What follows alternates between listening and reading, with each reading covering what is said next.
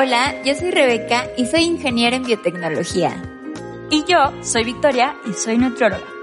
Esto es Échale Coco, un espacio para hablar de alimentos y nutrición de una forma sencilla, basada en ciencia e información actualizada. Y además, de la mano de invitados e invitadas, exploramos qué puede hacer un nutriólogo o nutrióloga más allá de la consulta así como otras experiencias de diferentes profesionales en torno a la ciencia de alimentación. Esto es Échale Coco.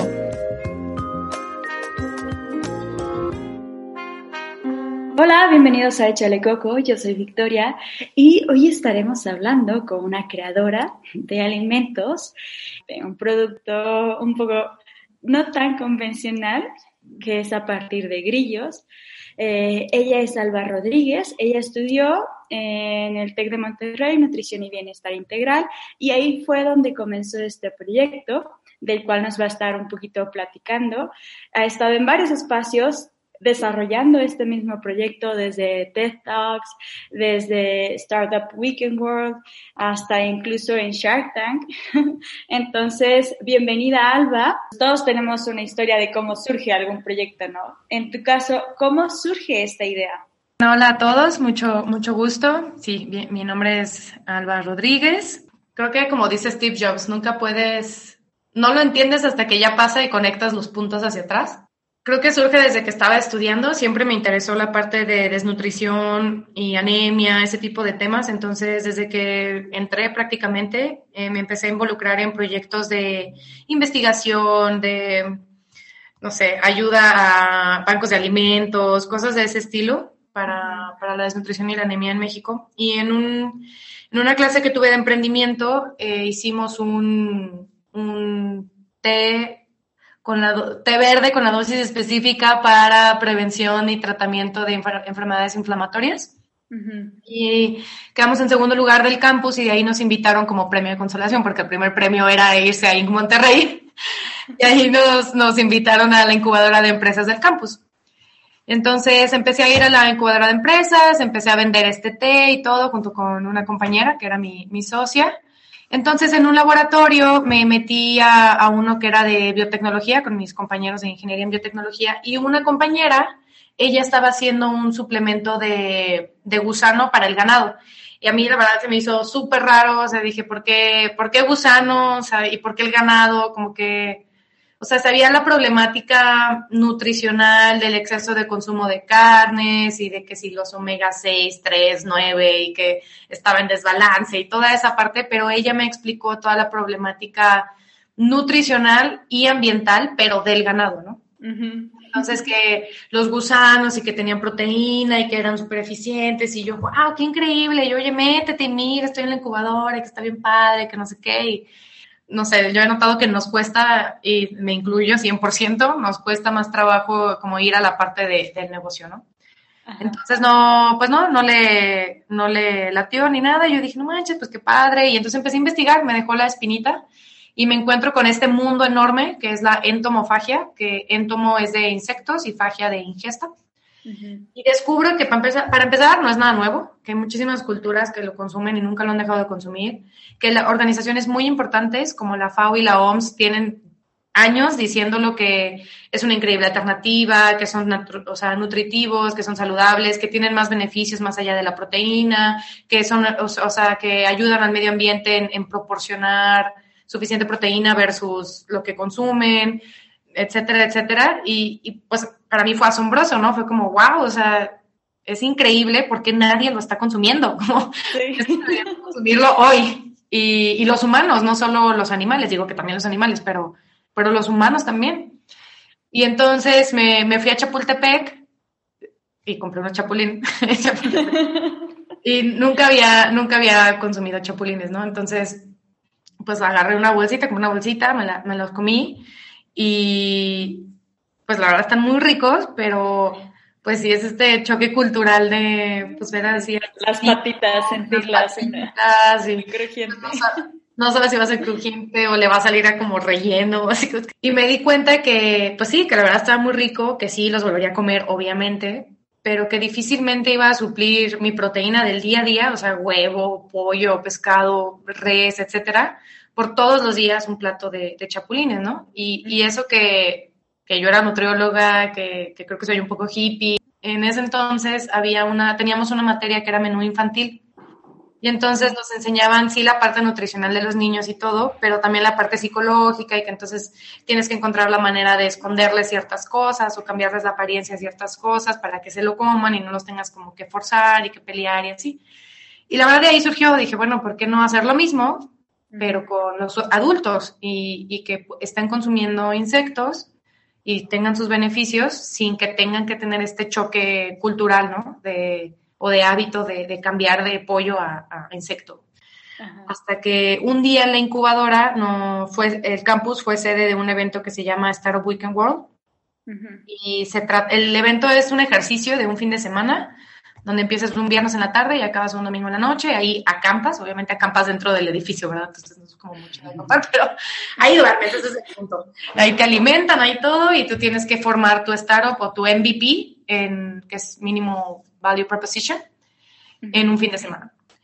Y son verticales, entonces cada vertical tiene un tema y todo. Y entonces nos metimos, mi compañera, la que estaba conmigo en el T y yo, y estando ahí, pues nos metimos para conseguir gente para nuestro proyecto, ¿no? Porque éramos dos nutriólogas y pues, muy rápido nos dimos cuenta que solitas no podíamos, ¿verdad? Que necesitábamos a, alguien de ventas, a alguien de merca, a alguien de, de, administración, de todo eso. Entonces, pues nos metimos según nosotras para conseguir equipo y estando dentro nos dijeron que no podía ser un, un proyecto ya hecho, ni mucho menos que ya tuvieras el, el producto. Mm vendiéndolo y todo, ¿no? Entonces, ella realmente fue la que me insistió en, oye, pues, ¿por qué no les cuentas lo de los insectos? Pues ya estamos aquí, nos regalaron los boletos porque íbamos a la incubadora. yo, pues sí, ¿verdad? No, pues total, no perdemos nada y hay que aprender como de... Y pues nos armamos un equipo, eh, ganamos el evento, de ahí varios de mis compañeros del equipo se fueron a Monterrey. Esto fue un noviembre para enero, febrero, marzo del siguiente año ya estaba sola en el equipo. O sea, ya todos habían salido porque pues todos éramos estudiantes, como que no le veían tanto...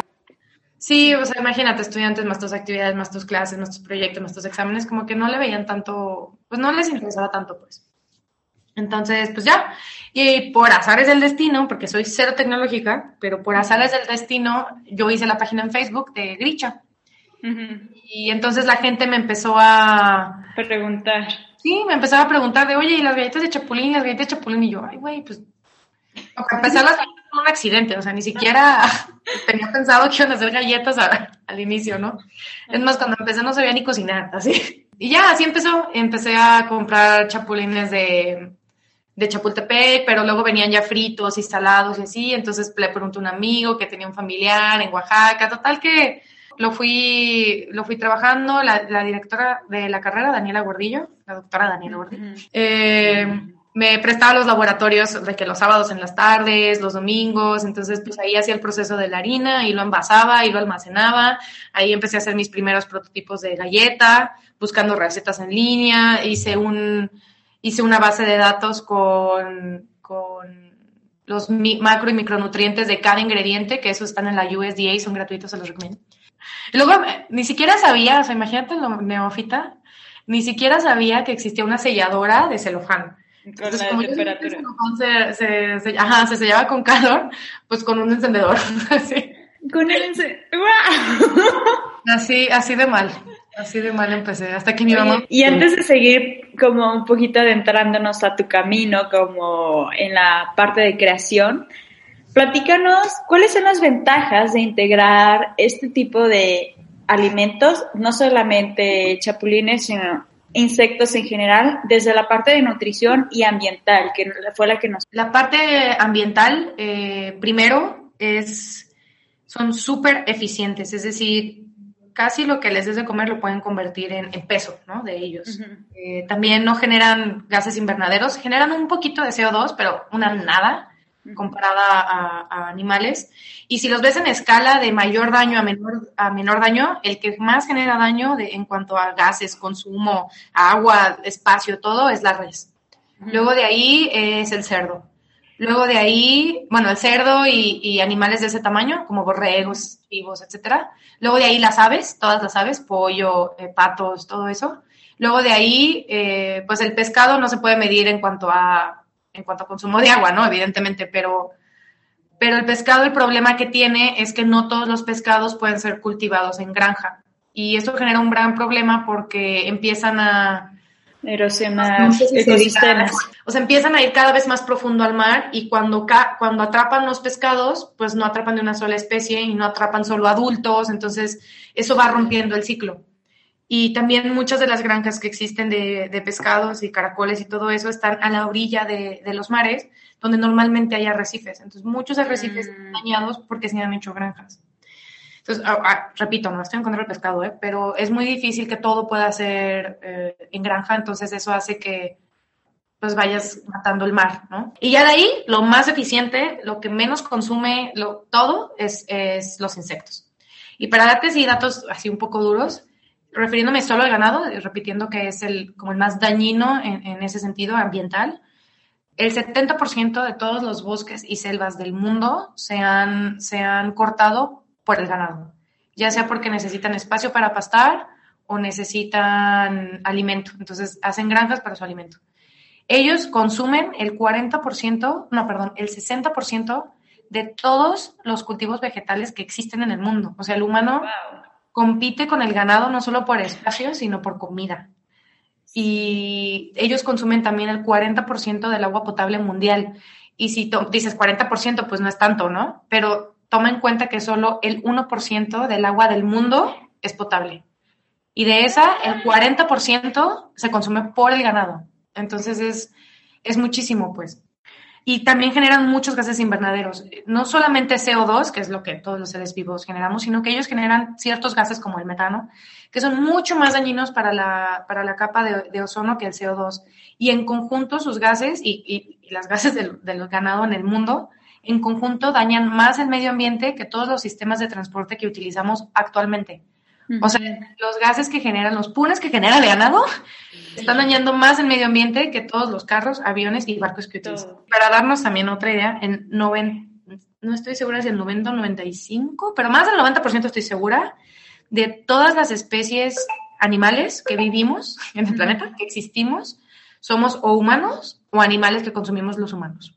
Mm. Eso quiere decir que cada vez más matamos a más especies porque necesitamos espacio o para nosotros o para nuestro alimento.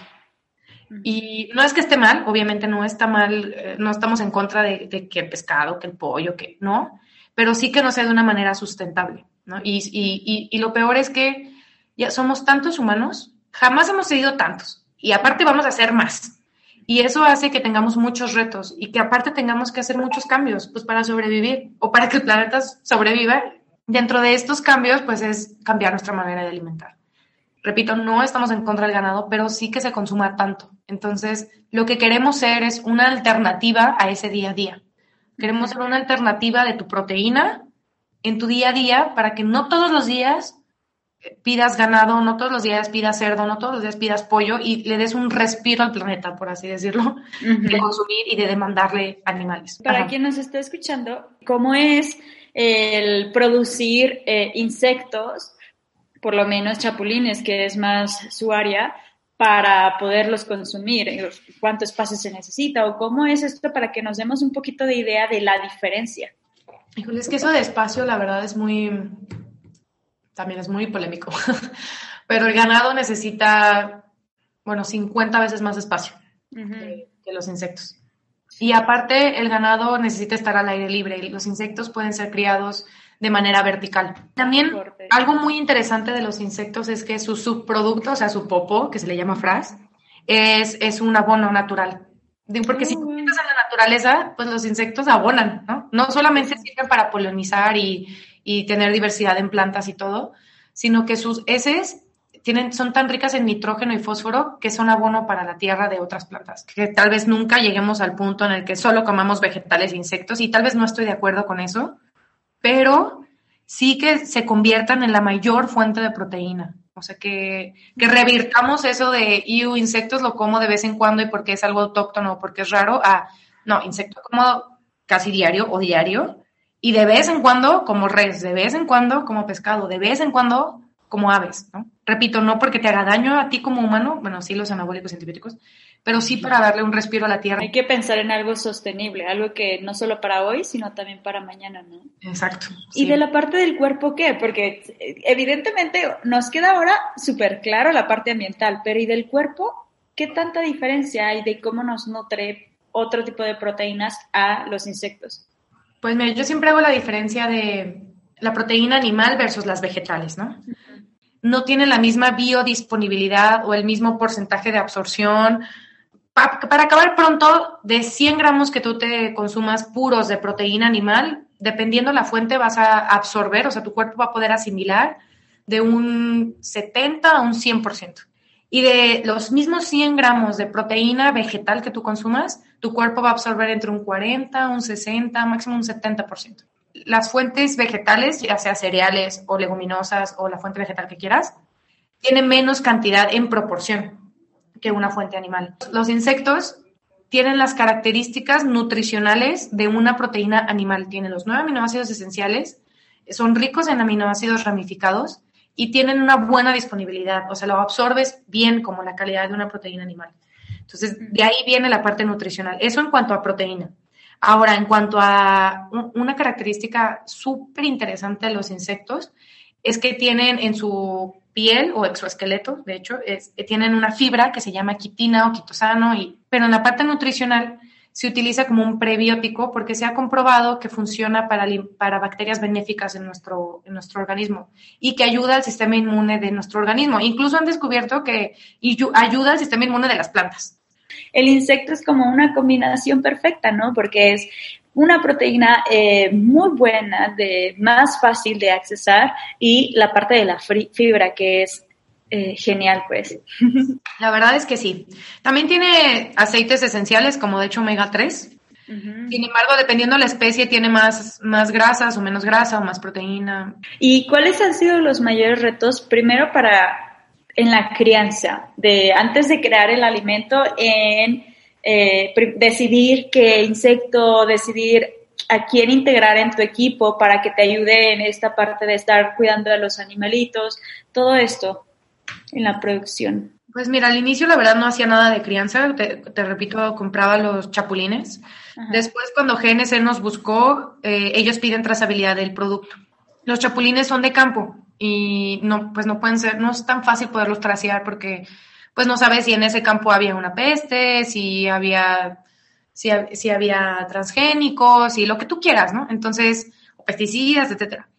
Entonces, eh, de, de, ahí que empecé a buscar otros insectos y decidí el grillo porque es el más similar al chapulín, es culturalmente mejor aceptado y también de los insectos que se están cultivando es el que más proteína tiene. Entonces empecé a buscar, primero crié yo mi disque granja en unas cajitas de plástico en la oficina de mis papás, pero no, o sea, neta, o haces granja o haces productos, o porque es, es muchísimo trabajo y, y son dos, dos, negocios diferentes. Hay un grupo empresarial que tienen una empresa que se llama Invernacero, que hacen, hacen infraestructura para agricultura protegida, y el dueño, bueno, uno de los dueños, eh, eh, fue un curso, terminó en San Francisco, escuchó a un chavo pichar sobre insectos y dice, wow, ¿no? O sea, se enamora de la problemática, de la situación y quiere hacer algo como al respecto. Regresa a México y le platica a su amigo y resulta que su amigo fue mi mentor de finanzas en Retos Zapopan. Entonces nos presenta y pues, nos caímos súper bien. De entrada dijimos, pues nos conviene estar juntos, vámonos dándole. Entonces empezamos trabajando así, o sea, ellos digamos que le pagaban a Gricha como por consultoría y el desarrollo de, la crianza del grillo y todo eso. Y conforme fuimos avanzando, esto ya tiene unos un año, año y medio, dos años, y nos hicimos socios. Entonces, a partir de ahí, la realidad es que ha sido, no puedo decir que fácil, porque esto nunca es fácil y siempre tienes muchos retos y vas contracorriente y es una industria nueva, no solo es una empresa nueva, sino es una industria nueva. Entonces tiene muchos, muchos retos, pero sí ha sido más estructurado y como con una visión mucho más clara. Entonces, si tú me preguntas cómo ha sido el proceso de crianza, pues investigar, visitar granjas, hacer muchas pruebas con muchos materiales, con muchos tipos de alimentos, con, bueno, hasta diferentes maneras de darles agua, ahorita usamos Acheta Domésticos. y, y la parte de formar equipo, y desde que me uní con ellos, que son mis socios, ha sido muy padre porque me dejan tomar las decisiones de a quién incluir a mi equipo en Gricha. Juntos tomamos las decisiones de a quién incluir al equipo de la granja, que, ellos tienen, son mayoritarios pues en, la granja. Pero ellos pues tienen muchísima más experiencia, o sea, son personas que ya han hecho otras empresas, que, ya saben, ¿no? Más cosas. O sea, a lo mejor no lo saben todo porque nadie lo sabe todo, pero que no es lo mismo ir tú solo a ir acompañado. Entonces, la verdad ha sido un proceso muy padre, muy, muy bonito, muy, muy cansado, con muchos errores también, a cada rato la riego, pero también me he sentido muy protegida. Mencionas esas cosas súper importantes, o sea, desde el principio comenzaste diciendo, bueno, es que, y yo diría, adelantaría, incluso siendo nutriólogas, todas nos enfocamos en algo diferente, nutriólogos y nutriólogas. Entonces necesitamos de alguien, casi yo diría que siempre, de alguien de otra área. Y necesitamos trabajar en equipo y aprender a trabajar en equipo y formar el equipo, pero hay química, ¿no? Entonces, ¿qué consejos le podrías dar a personas que tal vez están comenzando un proyecto?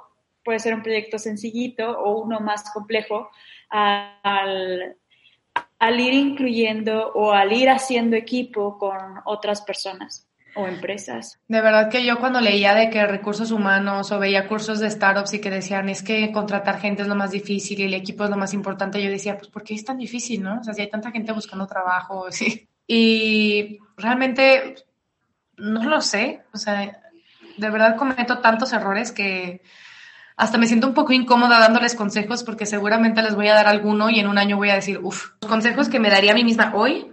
Primero, si tienes la oportunidad de que alguien de tu equipo lo hayas conocido en la carrera, no de tu carrera, sino durante tu carrera, y crees que es alguien que no solo te cae bien, porque caerte bien puede ser un amigo, pero alguien que no solo sea capaz, sino que tenga valores compartidos, más allá de si te cae bien o mal, me iría por esas personas. Eso para mí sería el primero, la primer, las primeras personas que trataría que formaran un equipo.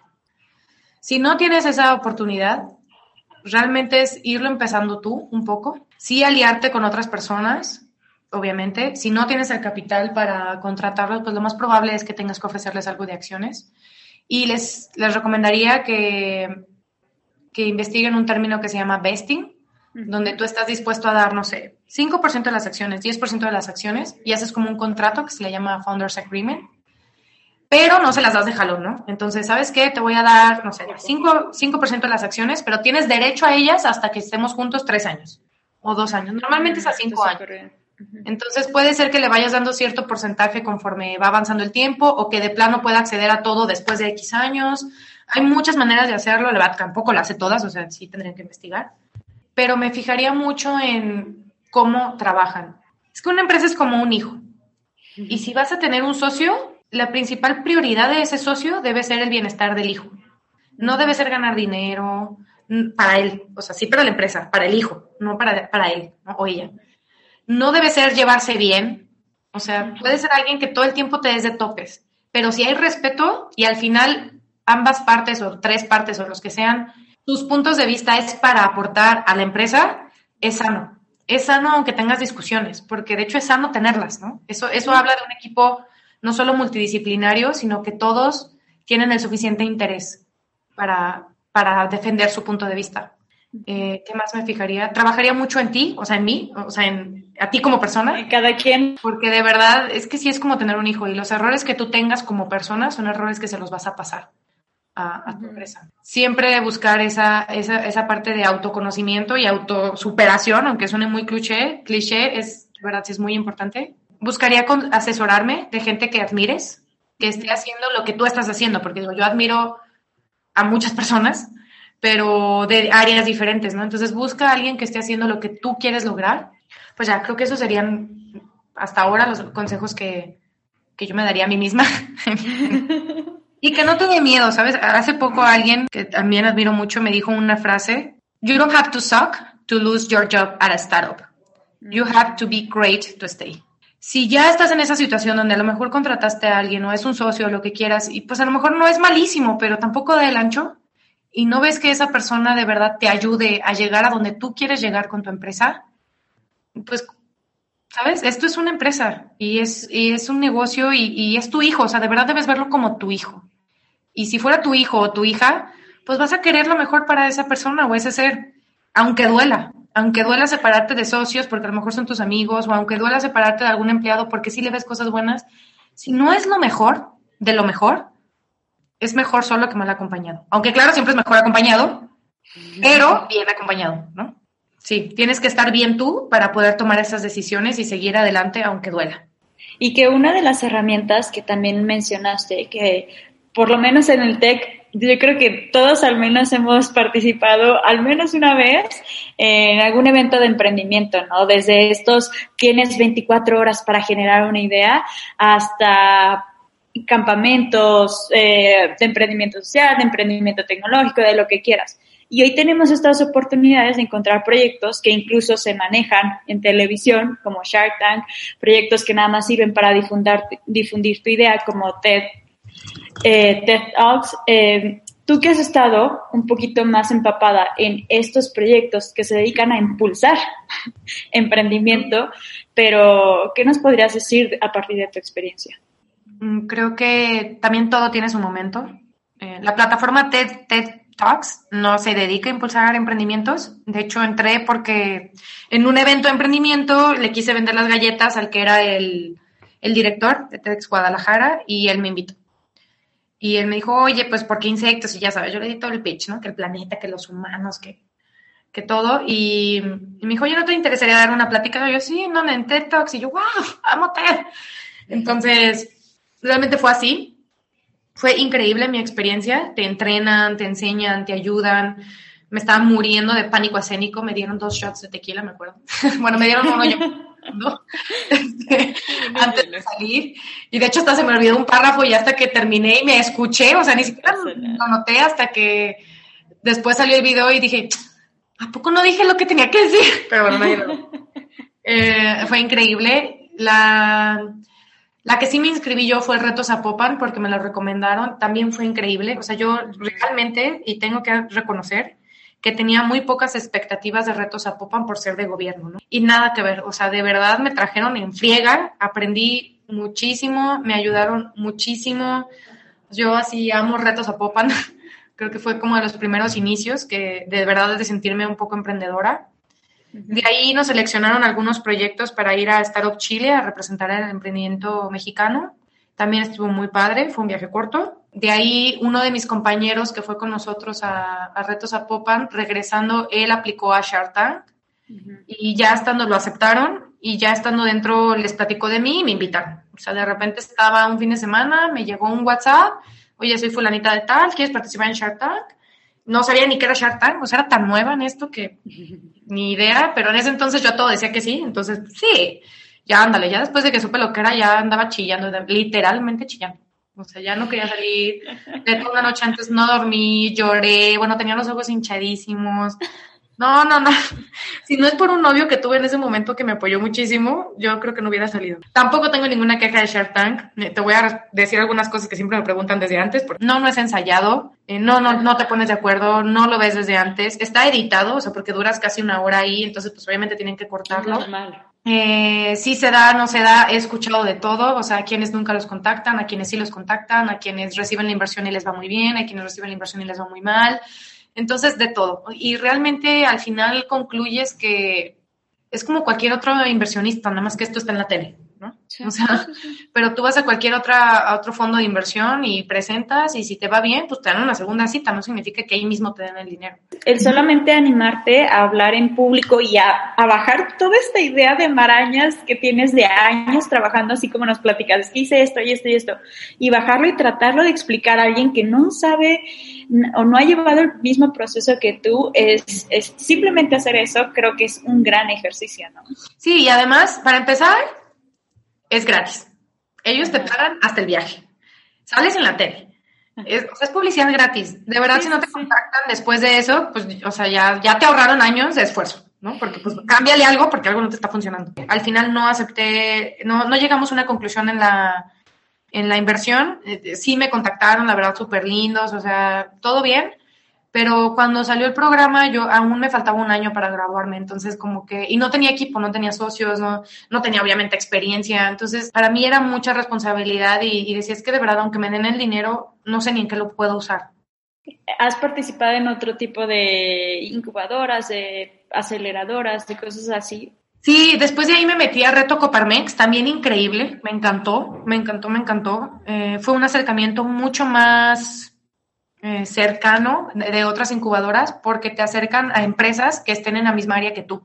Entonces, literal, estás con los fundadores y los socios de esa empresa y te asesoran de toda tu empresa. Entonces, es algo tan valioso y luego pasas tanto tiempo con ellos que casi siempre te haces amigo y son mentores que toda la vida van a estar ahí, ¿no? Son como ángeles guardianes. Sí, me considero muy, muy suertuda.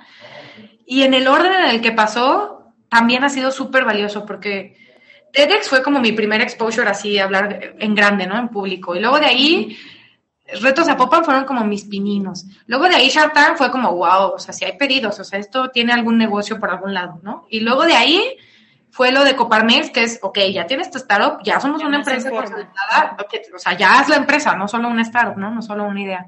Y luego de ahí fue unirme con este grupo empresarial que te digo que tenemos la granja. Entonces, todo fue como, no, no necesariamente tienen que todos hacerlo en ese orden, ¿no? Solo digo que de mi lado yo lo viví como, como que todos fueron pequeños pasitos hasta, hasta cosas más formales y más grandes cada vez. Después de Reto Coparmex ganamos el premio al emprendimiento social y después de ahí no nos hemos involucrado. Bueno, aparte esto fue el año previo a COVID, entonces ya de ahí ya no nos hemos involucrado en, en, otras cosas de emprendimiento y realmente creo que en este punto los para mí no estoy buscando meterme a más cosas de incubación, sino a crecer lo que ya aprendí, ¿sabes? Como, ok, ya tengo todo esto que he aprendido, ya tengo estos contactos, tengo que ver hasta dónde puedo avanzar, ejecutar, y cuando me vuelva a estancar, entonces sí volver a buscar otro, ¿no? Otra, otra manera de, pues, de seguir. Ya, ya estuviste platicando del cómo fue naciendo, de qué ha sido hasta ahora, pero para alguien que quisiera saber acerca de los productos, que ni siquiera hemos hablado de eso, ¿no? ¿Qué productos genera Gricha y en qué variedades le podemos encontrar ahora? Pues mira, nuestra primera familia son unas galletas que se llaman grilletas. Eh, tenemos tres sabores, es vainilla, doble chocolate y chispas. Las vendemos en la página web www.gricho.com, también en Amazon, en Mercado Libre, estamos en GNS en 50 puntos de venta y en algunos distribuidores, o sea, tiendas o cafés o gimnasios, etcétera. Todo eso lo pueden ver en la página web, o sea, se meten a puntos de venta, buscan su ciudad y ahí aparecen donde sea que estemos vendiendo. Estamos por sacar otra línea que se llama Gris Shake, que es un shake de, de chocolate y unos chocogrillos, que son grillos como pasitas con chocolate, pero grillos. De chocolate, sí. Y esos son los, los, productos que tenemos por ahora. Obviamente, pues tenemos muchos en línea de espera y desarrollados y pensados, pero bueno, vamos un pasito a la vez. También nos pueden contactar, hasta la página ahí está el correo, estamos por habilitar la parte de WhatsApp en, en la página web y, y, si no hay un formulario y siempre les, les respondemos. Ay, me encanta, me encanta que siga creciendo y que pues sí, que cada vez salen más y más y más ideas. Ahora, en Echale Coco al final hacemos una serie de preguntas que no tienen una respuesta correcta, sino es un poquito para conocer qué hay detrás de esa persona que nos está hablando, ¿no? ¿Qué producto de los que genera Gricha es tu favorito? Ya, de los de Gricha. Ay, los chocogrillos. Pues pero todavía no está de los que podemos comprar ahora. Ah, bueno, la galleta de chispas con chocolate es mi favorita. Y eh, hasta ahora, ¿qué hubiera sido de ti si no te hubieras dedicado a esto? Ni siquiera a la nutrición. Ah, pues la verdad, elegir la carrera para mí fue tan difícil que no sé. Hasta pensando en ingeniería industrial, luego dije, no, mejor estudio eh, solo biología, luego dije, no, mejor ingeniería química y quería hacer plástico, bueno, bioplástico, o sea, no, la verdad no sé. Y en tu camino por esto del emprendimiento, hay otro producto, además de Gricha, que ya sabemos que te encanta, esto de los insectos, que te haya impresionado por la naturaleza del producto o incluso simplemente el sabor. Mm, hay muchos. Hay unos que venden en la Flor de Córdoba y creo que están también en 7-Eleven, que se llaman Lift. Son unos enjuagues bucales masticables. Y está súper rico el sabor y se me hizo muy innovador lo que, lo que hace porque tiene flúor y la consistencia está padre y no es como el típico chicle, eso me gusta mucho. También me gusta mucho, aunque no es de alimentos, uno que son de, Es una prueba que hacen, detectan, así como cuando te socan glucosa, pero ellos detectan enfermedades comunes como dengue y cosas así. Mm. Está muy, muy interesante. Se me hace muy interesante esto que están haciendo de replicación celular para la carne. Mm. No sé qué tan sano no vaya a ser muy a futuro, porque todavía es tan nuevo que no tenemos como consecuencias, ¿no? Los humanos. O qué tan realmente costo-beneficio sea. Ajá. Pero de que se me hace súper interesante, se me hace súper interesante y otra alternativa muy pues diferente, innovadora a, literal criar vacas y, matarlas, ¿no? Entonces, me encantó. Pues los de nuestro, nuestro mentor, que se llaman, la empresa se llama Curago Biotech, pero tienen un gel que tiene prebióticos y probióticos. Y la, lo innovador y la diferencia de este gel es que no, no necesitan un medio de lactosa para cultivarse y que no necesitan azúcar. Y está delicioso también. Una última pregunta y también a modo de, de invitación a quienes nos están escuchando. ¿Por qué animarse a emprender, sobre todo en el área de alimentos? Fíjate que emprender para mí va más allá de crear tu startup, o sea, realmente puedes emprender dentro de una empresa. Y más que la importancia de, de emprender, yo em, em, haría énfasis en la importancia de emprender o innovar o lo que quieras en cosas que de verdad sean sustentables y saludables, porque cualquiera puede hacer un producto rico y cualquiera puede hacer un producto rico y rentable, pero haz un producto rico, rentable, saludable y sustentable es bien difícil. Creo que yo más bien los motivaría o, o por favor, por el bien de la humanidad y del planeta, a que hagan cosas que tengan esas cuatro cosas. O sea, de verdad, cualquiera puede hacer algo rico. Cualquiera. Bueno, tal vez no cualquiera, la verdad yo soy pésima cocinando, pero mucha gente puede hacer cosas ricas, pero que sea rico, sustentable, saludable y económicamente viable, eh, de verdad ahí está el reto. Y ahí es donde creo que sí nos hace falta mucho en alimentos, mucho. Que no sea solamente porque ay, ahora tendencia el gluten free, pues deja algo de gluten free porque quiero ganar dinero. Si tú de verdad crees en ofrecerles una, una, alternativa de alimento, de panadería a las personas que son celíacas, que son el 5% en el mundo, y de verdad lo crees porque a lo mejor tu familia lo tiene, tú lo viviste, o porque, no, por lo que tú quieras, va, qué padre, pero que nazca desde ahí, ¿no? No, no que nazca desde, pues es que gluten free y, pues ahora está de moda y pues ahora hay que hacer gluten free. No, pues que ahora vegano y pues ahora está de moda, pues hay que hacer vegano. No, pues es que, o sea, sí, se me hace muy pues muy triste, la verdad. Pues muchas gracias, Alba. Gracias también a quienes nos están escuchando. Recuerden que pueden pasar a nuestras redes sociales o también directamente a la página de Gricha. Realmente es fácil encontrarles y que acompañar este, este podcast con algo de su producto estaría